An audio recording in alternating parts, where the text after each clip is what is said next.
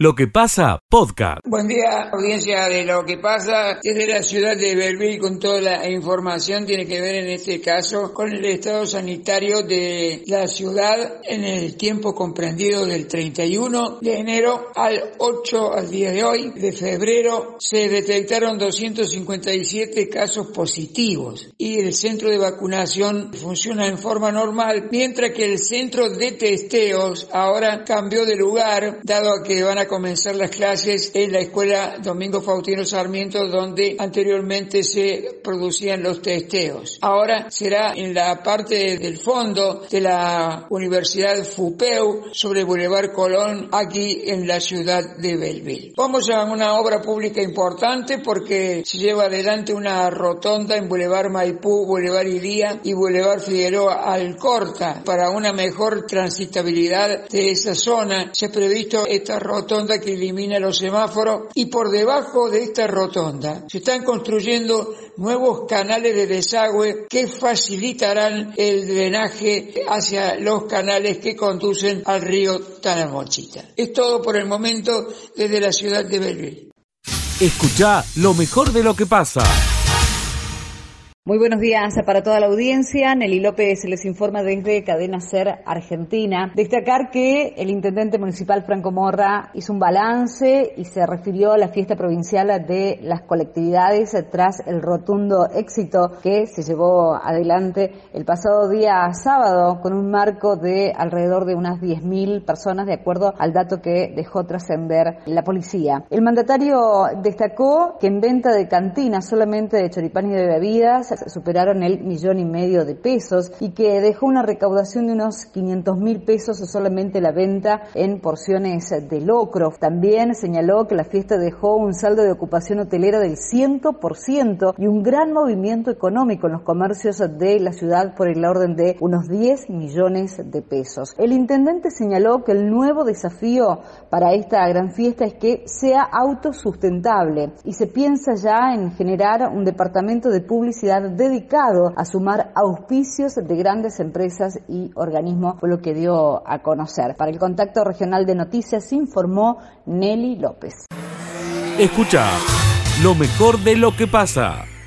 Muy buenos días para toda la audiencia e integrantes del Contacto Regional de Noticias. La información desde la ciudad de Oliva, policiales, un detenido por hecho de violencia de género en la ciudad. Así lo dio a conocer la Comisaría Distrito Oliva mediante un llamado telefónico el pasado sábado. Es alertado por un familiar del detenido de una situación de violencia en una vivienda ubicada en calle Sarmiento, en el barrio de la Medalla Milagrosa. Hablamos de la situación epidemiológica, los datos de la tercera ola. 14 nuevos casos positivos ayer en la ciudad. Se registraron 30 altas. Contamos en la actualidad con 72 casos activos un internado y el fallecimiento total desde el inicio de la pandemia hasta la fecha de 77 ciudadanos. Para cerrar este contacto hablamos de deporte. Se viene la 37 edición del torneo velezano Baby Fútbol Víctor Lescano. Serán tres noches jueves 10, viernes 11 y viernes 18 de febrero. Las inscripciones siguen abiertas para las categorías del año 2009 a 2018. Este torneo es para niñas y niños. Esto es todo desde Oliva Mario CNFM Joven para el Contacto Regional de Noticias. Escucha lo mejor de lo que pasa. ¿Qué tal, Miguel? ¿Cómo le va? Buen día, un gusto como siempre de saludarlo. Eh, información del Palacio de Justicia, caso Emiliano Mesa, en hora del mediodía, Ana Piedra y Jonathan Fernández serán indagados por el fiscal doctor René Pocio. Tanto la madre como el padrastro están acusados de la muerte de Emiliano, este niño que fue asesinado, el niño de dos años. La audiencia será de manera virtual, será alrededor de las 11.30 horas. La pareja está detenida desde el mes de diciembre y están alojados en la cárcel de Bower. Tenemos un informe en la mañana de hoy, buena mañana para todos. Escucha lo mejor de lo que pasa. José. En lo que pasa llega el especialista del tambo, José Yacheta. Querido José, desde todoagro.com, vuestro informe del día de hoy. ¿Cómo estás, José? ¿Qué tal, Miguel? ¿Cómo te va? Muy buen día para vos, para toda la gran audiencia de la M930. Nosotros desde la mañana bien temprano, tratando de entender un poco más el año lechero en la República Argentina, estuvimos eh, entrevistando y dialogando con mucha profundidad con el médico veterinario Hernán Re, que asesora casi una veintena de establecimientos lecheros eh, Córdoba y Santa Fe y nos ayuda mucho a ver cómo puede desarrollarse la película lechera 2022. Y bueno, le pedimos que en un minuto 30 segundos nos dijera, nos extractara cuál era su parecer respecto al año lechero, elementos que juegan a favor, elementos que juegan en contra y una conclusión. ¿Lo compartimos? Bueno, ¿qué año lechero estás viendo? El año lechero se presenta muy parecido al año pasado, pero con algunas eh, situaciones que son muy diferentes. Efecto sequía es número uno, el cual el efecto sequía aumenta los costos de los forrajes, que el año pasado lo tuvimos muy bajo. Este año vamos a tener costo de forraje muy alto y menor cantidad de forraje o forraje que iba a agricultura se pasará a, a silajes para tambo. El otro punto es que los precios de los commodities, por la sequía, por precios internacionales, están altos, tanto soja como maíz, y nada está diciendo que van a bajar en el corto plazo. Y el otro tema es el ritmo de evaluatorio que es mucho más alto que el año pasado. El año pasado fue un año de elección, se fue devaluando y controlando el tipo de cambio oficial y este año evidentemente se está cumpliendo lo que pronosticaban la mayoría de los economistas. Hay un ritmo de evaluatorio un poco más alto. ¿Eso perjudica un poco al tambo? Eso perjudica por el tambo, el precio de la leche siempre reacciona un poco más tarde, reacciona pero más tarde. Entonces ese delay que hay entre recomodamiento de, de, de precio hace que baje la rentabilidad del tambo. Pero por, el otro lado, a favor, es que los tambos, fruto de la sequía, están produciendo muy, muy bien, mucho mejor que el año pasado en esta misma época. La sequía en general hace que la vaca produzca mayor cantidad de leche y eso en muchos casos compensa el aumento del el costo de los forrajes. Y, y, por suerte los tambos están produciendo bien y se está exportando bien. El precio internacional de la leche viene sostenido, alrededor de 4 mil dólares la tonelada, y eso es muy bueno porque está permitiendo a la industria láctea poder sacar leche afuera, abastecer muy bien el mercado interno y sostener el precio al productor. Entonces, eso da un clima de mucha estabilidad al productor. Che, qué, Bueno, ahí- qué lindo programa. Le- te- te- es entusiasta, José. Bueno, le pedimos eh, de cierre, eh, no, no salió una nota, pero te lo, te lo hago yo, digamos, también Mm. a modo de cierre, que nos ayudara a hacer periodismo. Y Sí, que pusiera un sí. título. Sí. 2022, la lechería tendrá, y dijo, un año bueno que puede ser muy bueno. Ah, bueno, bueno. Palabras textuales de el médico veterinario Hernán Re, asesor nutricional eh, y de gerenciamiento de tambos en la República Argentina. Linda frase optimista para un sitio del país donde tiene producción primaria de leche y los tambos son protagonistas. Hermoso. Gracias, José, muy atento. ¿Algo más Bueno. te queda? No, no, estamos ahí, estamos eh, siguiendo, por supuesto, siempre monitoreando, eh, ya empezó en algunas zonas la, la cosecha de, de maíz, el maíz de primera, que es más castigado, pero bueno, seguramente estaremos eh, mirando esa, esa película también, que es la película Granaria en la República Argentina. Escucha lo mejor de lo que pasa. Nada para el festival, actualizamos siempre esta- este dato, porfa, Marce. Bueno, muchas gracias, Verónica, Miguel. Muchas gracias. Efectivamente, estamos directamente del Ente Turismo y Deportes. Vamos con papel y lápiz y audiencia en realidad para que se vayan apurando a aquellas entradas que quedan disponibles, Miguel, ¿eh? Bueno, Bueno. Bueno, a ver, entradas disponibles quedan para el día viernes 11 y martes 15. Quedan entradas en varios sectores del ANFI. No tengo la cantidad, pero quedan disponibles por el momento, reitero. Viernes 11 y martes 15. bien. Sábado 12, domingo 13 y lunes 14 no hay entradas por el momento. No. Bien. Para retirar las entradas deben hacerlo en los puntos de venta, aquí únicamente en el ente Turismo y Deportes, que está ubicado en el sector de la Costanera y esquina Buenos Aires. ¿Estamos ahí? Sí, sí. Hasta mañana. ¿Por qué hasta mañana? Tanto por la mañana y como por la tarde, porque el día jueves, a partir de la hora 10, ya abre la boletería. Ah, mira. Donde la gente la puede ir a retirar.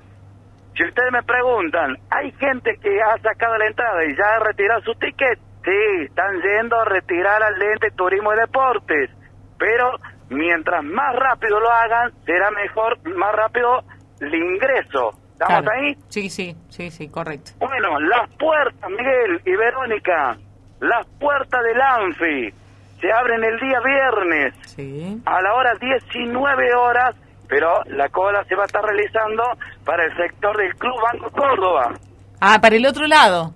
otro lado de la costanera. Claro. No es como di- tradicionalmente para la costanera, sino a la, a la inversa, digamos. Exactamente. Para el, es- para el sport. Para el lado del sport. Exactamente, para el Sport, Club Banco Córdoba, por todo para aquel lado.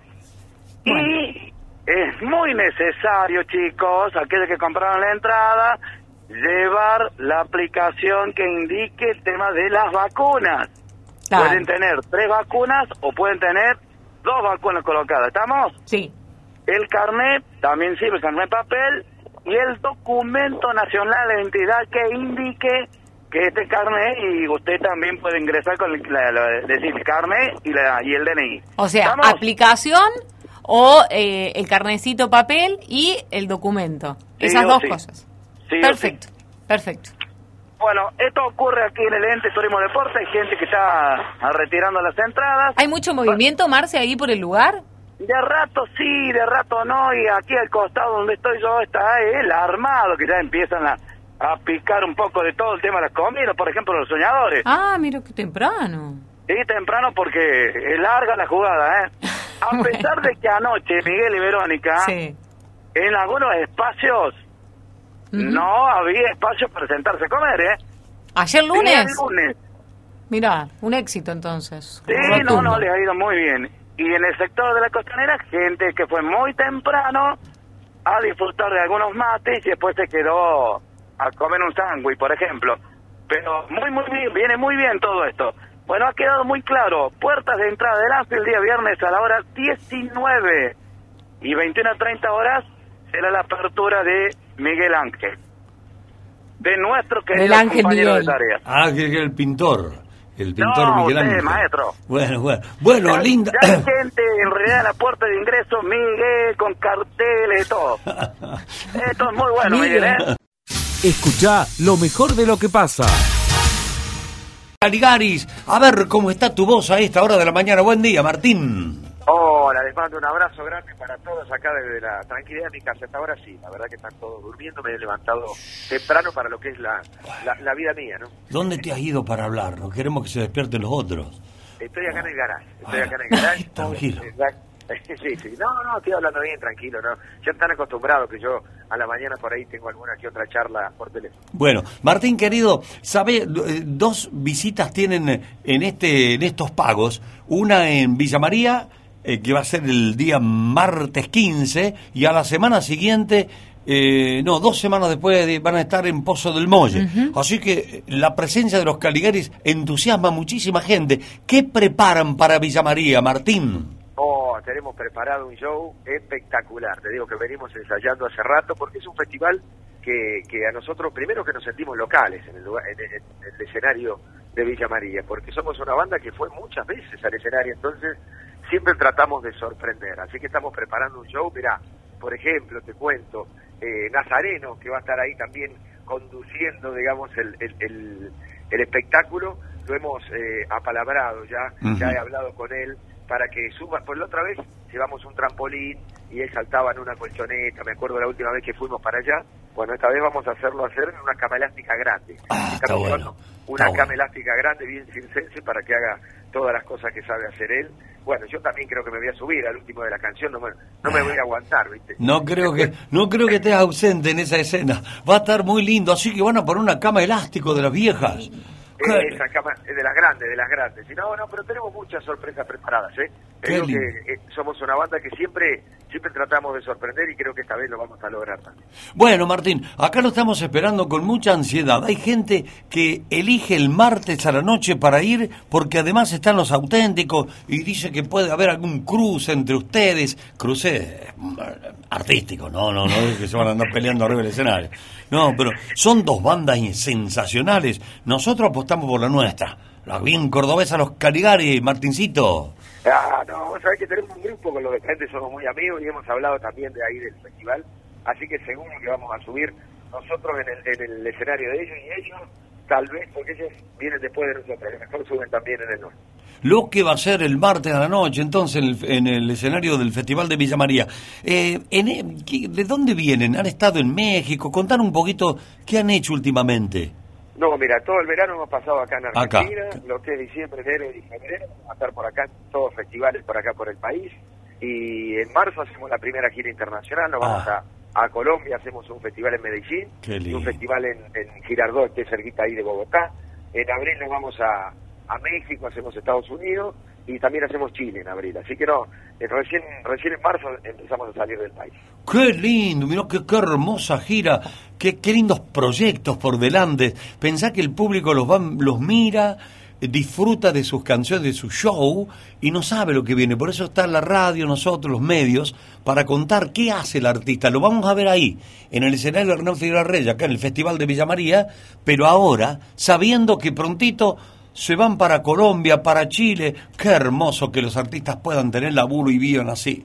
Miguel, vos sabés que este año cumplimos 25 años de banda. Los Caligari estamos preparando una gira internacional larga porque la verdad que para los 23, para los 24 no pudimos festejar con nuestro público por la pandemia. Ahora en agosto de este año vamos a hacer una, una gira que si Dios quiere nos va a llevar de Estados Unidos para abajo, pasando por casi toda Latinoamérica. Y, y en septiembre creo que vamos a cruzar el charco y vamos a ir de nuevo a España y a algunos países. Oh, un gran anuncio que nos está haciendo Martín eh, de los Caligaris. Eh. Se van a cruzar el charco a Europa. ¿No tenés algún lugarcito para un locutor ahí que les grite un poco?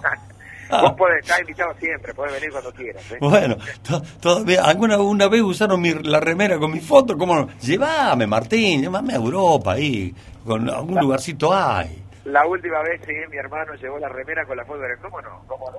El conductor histórico del festival, ¿cómo no la vemos a Bueno, Martín, te mandamos un gran abrazo. Nos alegra mucho lo que nos has contado, que los Caligaris tengan este presente y el futuro que has relatado. Abrazo grande para todos los chicos. Abrazo grande para todos ustedes y nos vemos pronto, ya falta poquito. Sí, señor, dale, dale, chau Martín.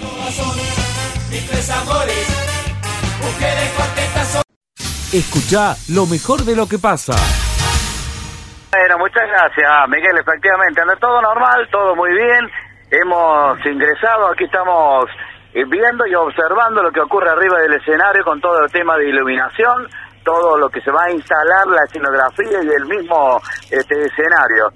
Tema de la iluminación, como acaba de decirle, que trabajan muchos técnicos en realidad arriba del escenario que van coordinando permanentemente. Yo trabajo comenzaron a realizarse la jornada de ayer y va a quedar en punto a punto para la jornada del día viernes. Esta noche estimo que van a comenzar ya con algunas pruebas de, sonido, pero son muchas en realidad. Estoy a un costado eh, por el sector de las, de las cabinas y puedo decirles que las, cabinas también tienen otro tipo de piso y el ingreso para subir a las cabinas tiene otro tipo de piso. Se han arreglado todo el tema de luces, algunas butacas han sido eh, reparadas, algunas butacas se mantienen con nylon, tapadas con nylon. Esto tiene que ver por, por las palomas, Miguel. Claro, claro. para que no vuelvan a limpiarlas de nuevo. ¿no? si no, pobre, tienen que trabajar dos veces. Exacto. Bueno, y dentro, digo, dentro de, del anfiteatro en realidad está plena la seguridad que es muy estricta en realidad. Ayer vinimos nosotros, no pudimos ingresar, hoy sí, eh, por lo tanto que vamos, hemos charlado hace algunos minutos nada más que con Juan Orozco, que es el responsable de seguridad, y nos contaba estos detalles. Sí, la guardia del interior del, del predio acá del anfiteatro. ¿Cuál es la tarea que realizan ustedes? A ver. Y controlar lo que es el ingreso y egreso de proveedores, sonido, iluminación, todo lo que está, todo lo que ingrese, todo el personal que ingrese tiene que pasar por nosotros. ¿Mucho personal está trabajando? Y hay bastantes personas, sí, 150 aproximadamente ya están acá adentro haciendo lo que es sonido, iluminación, eh, el tema del internet, wifi, todas esas cosas. Para que quede todo en óptimas condiciones para la jornada del día viernes. Exactamente, para arrancar el festival como corresponde, con todo en, todos en óptimas condiciones tratamos de que se cumplan los requisitos. ¿Hace otro, otro año ya han venido ustedes? Sí, sí, hace varios años, 8 o 10 años que estamos cumpliendo la tarea de seguridad acá en el predio. Bueno, ahí lo decía Juan Orozco. El tema de, de las cabinas, Miguel, son alrededor de unos 16 medios de comunicación, 16 radios y televisión que van a estar aquí en la cobertura y aparte todo lo que tiene que ver los diferentes portales, ¿no? Bueno, siempre fue un, se lució mucho la apuesta técnica del Festival de Peñas.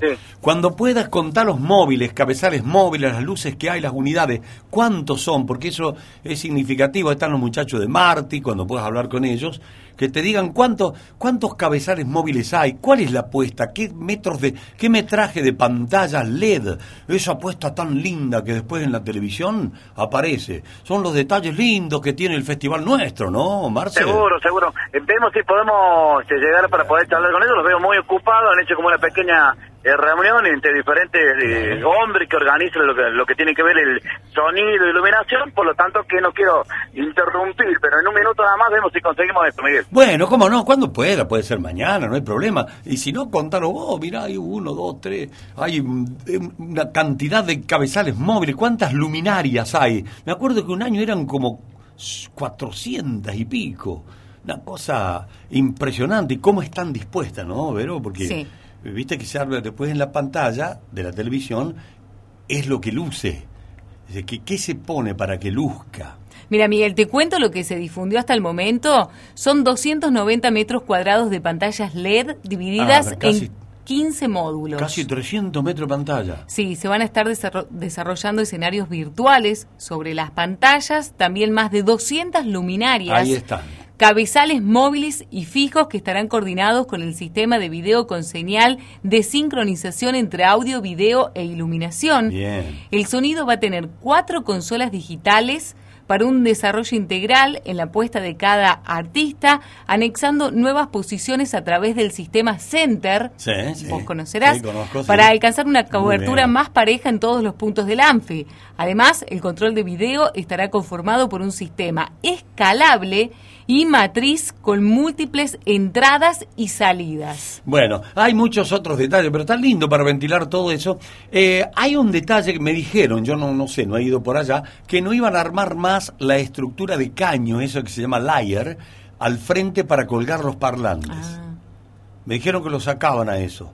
¿Y dónde los...? No, iban a hacer una estructura especial del techo, de las vigas, ah, para que cuelguen de ahí el sistema Line Array, que se llama de sonido. Mira. eso, es lo que estoy viendo, Miguel. Eso es lo que estoy viendo ahora con la, a ver, dos, cuatro, seis luminarias, más o menos tiene. Escucha, lo mejor de lo que pasa. La columna de Martina Lanís. Bueno, vamos a hablar de la ley de alquileres, Miguel. Esto es muy importante porque son más de 8 millones los argentinos que alquilan en la República Argentina. Y en 2020 dijimos, bueno, tenemos una ley, porque no había ningún marco regulatorio hasta el año 2020. Hubo algunas polémicas, pero dijimos, bueno, tenemos ley. ¿Qué ha pasado un año y medio después? Bueno, hasta el propio gobierno ya está admitiendo que la ley aprobada por el Congreso no sirve. Al menos necesita modificaciones. ¿Y por qué necesita modificaciones? Porque no le sirve en este momento ni al dueño del departamento o casa y tampoco le está sirviendo al inquilino. Y cada uno con sus particularidades. Al punto que se ha creado una mesa a nivel nacional para comenzar a escuchar a todas las partes y allí comenzar a puntear cuáles serían las posibles soluciones. ¿Cuál es el mayor problema para los que tienen las propiedades, Miguel? Los plazos de los contratos.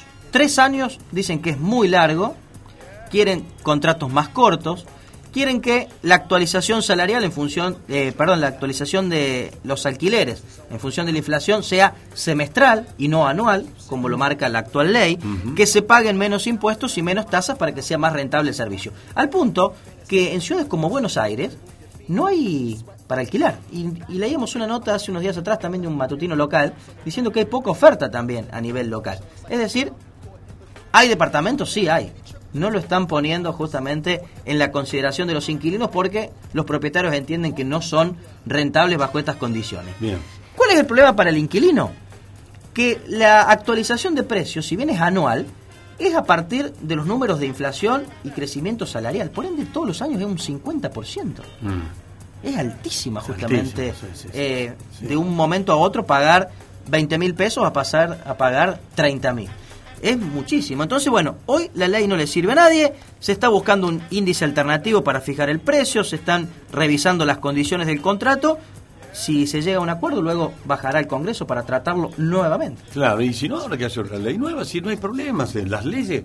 Si la, a ver, si todos los intereses de cada nación los manejamos los habitantes de la nación. Claro. Si hemos hecho una ley y después vimos que en la práctica no es aplicable, bueno, juntémonos de nuevo y hagamos otra ley. ¿Qué va a hacer? ¿La anulamos? Si estamos todos de acuerdo, la discutimos, no es así. Exactamente, no, no hay vuelta que darle, porque evidentemente en un año y medio de vigencia de esta normativa, ¿tenemos menos departamentos en oferta? Sí, porque no hay para, para alquilar. Los inquilinos estamos preocupados, y, y me pongo como inquilino ahí en esta Sí. exposición, estamos preocupados porque no sabemos al año siguiente cuánto va a ser claro, ¿qué el aumento. Es una incertidumbre total. Sí, sí. Entonces, si no le sirve el inquilino, no le sirve el propietario, ¿no es hora de repensar, reformular y generar nuevas condiciones? Todos estamos de acuerdo que es una actividad muy importante, que genera mucho dinero y que involucra a mucha gente. ¿Necesita ley? Sí, necesita ley. En estas condiciones daría la impresión de que no, al punto que el propio gobierno ya ha dicho que eh, se está escuchando a todos los sectores. Inclusive, mire Miguel, Feletti, el secretario Sí. de Comercio, dijo que la ley es muy precaria para los inquilinos. Bueno, listo, pero rápido, rápido, llamemos a extraordinaria, rápido, hagamos una ley nueva rápido, la gente necesita soluciones. Es así. Bueno, y es un mes clave este, ¿eh?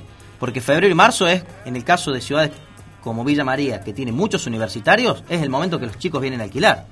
Entonces hay una mayor demanda, pero estamos con poca oferta. Entonces, Sí, esos chicos, ¿dónde van a ¿Alguna alquilar? vez ¿Te acordás, Vero, que hemos hablado de este tema? Sí. De Sí. La cantidad de edificios que hay, los, los departamentos que hay, pero no, no, no se puede arreglar porque, tan, te- como bien lo explicas, condiciona tanto al inquilino como al propietario del inmueble. Y terminan siendo cáscaras vacías, en Claro, definitiva. ahí están todos, me mandan saludos de arriba. De noche lucen hermosos las lucecitas. Eh, está pensando en el mismo que, que yo, ¿no? Sí, ese, es sí. en el Boulevard. Y hay otro, otro más acá que están haciendo acá Sí. en... Va a quedar muy bonito ese, ¿eh? Sí. Que también dicen que tiene una luminaria que va a competir con el... que la- van a empezar a dialogar los edificios ahora. Mira vos. Mirá O vos. sea, para, igual para el Día de los Enamorados. va a haber abrazos. Abrazos de edificios. De uno a otro. Bueno, pero no hay nadie adentro. Pero está bueno que Pero no hay compitan estéticamente. eh, así la urbanización de la ciudad luce más. Pero es cierto, están todos cáscaras vacías. Como Son cáscaras vacías. Entonces me parece que hay que solucionar esto porque no, no puede ser. Y más en ciudades como las nuestras que tienen muchos estudiantes, mucha gente de afuera que necesita alquilar y hoy le cuesta muchísimo conseguir un departamento y si lo consiguen, muy por encima del precio que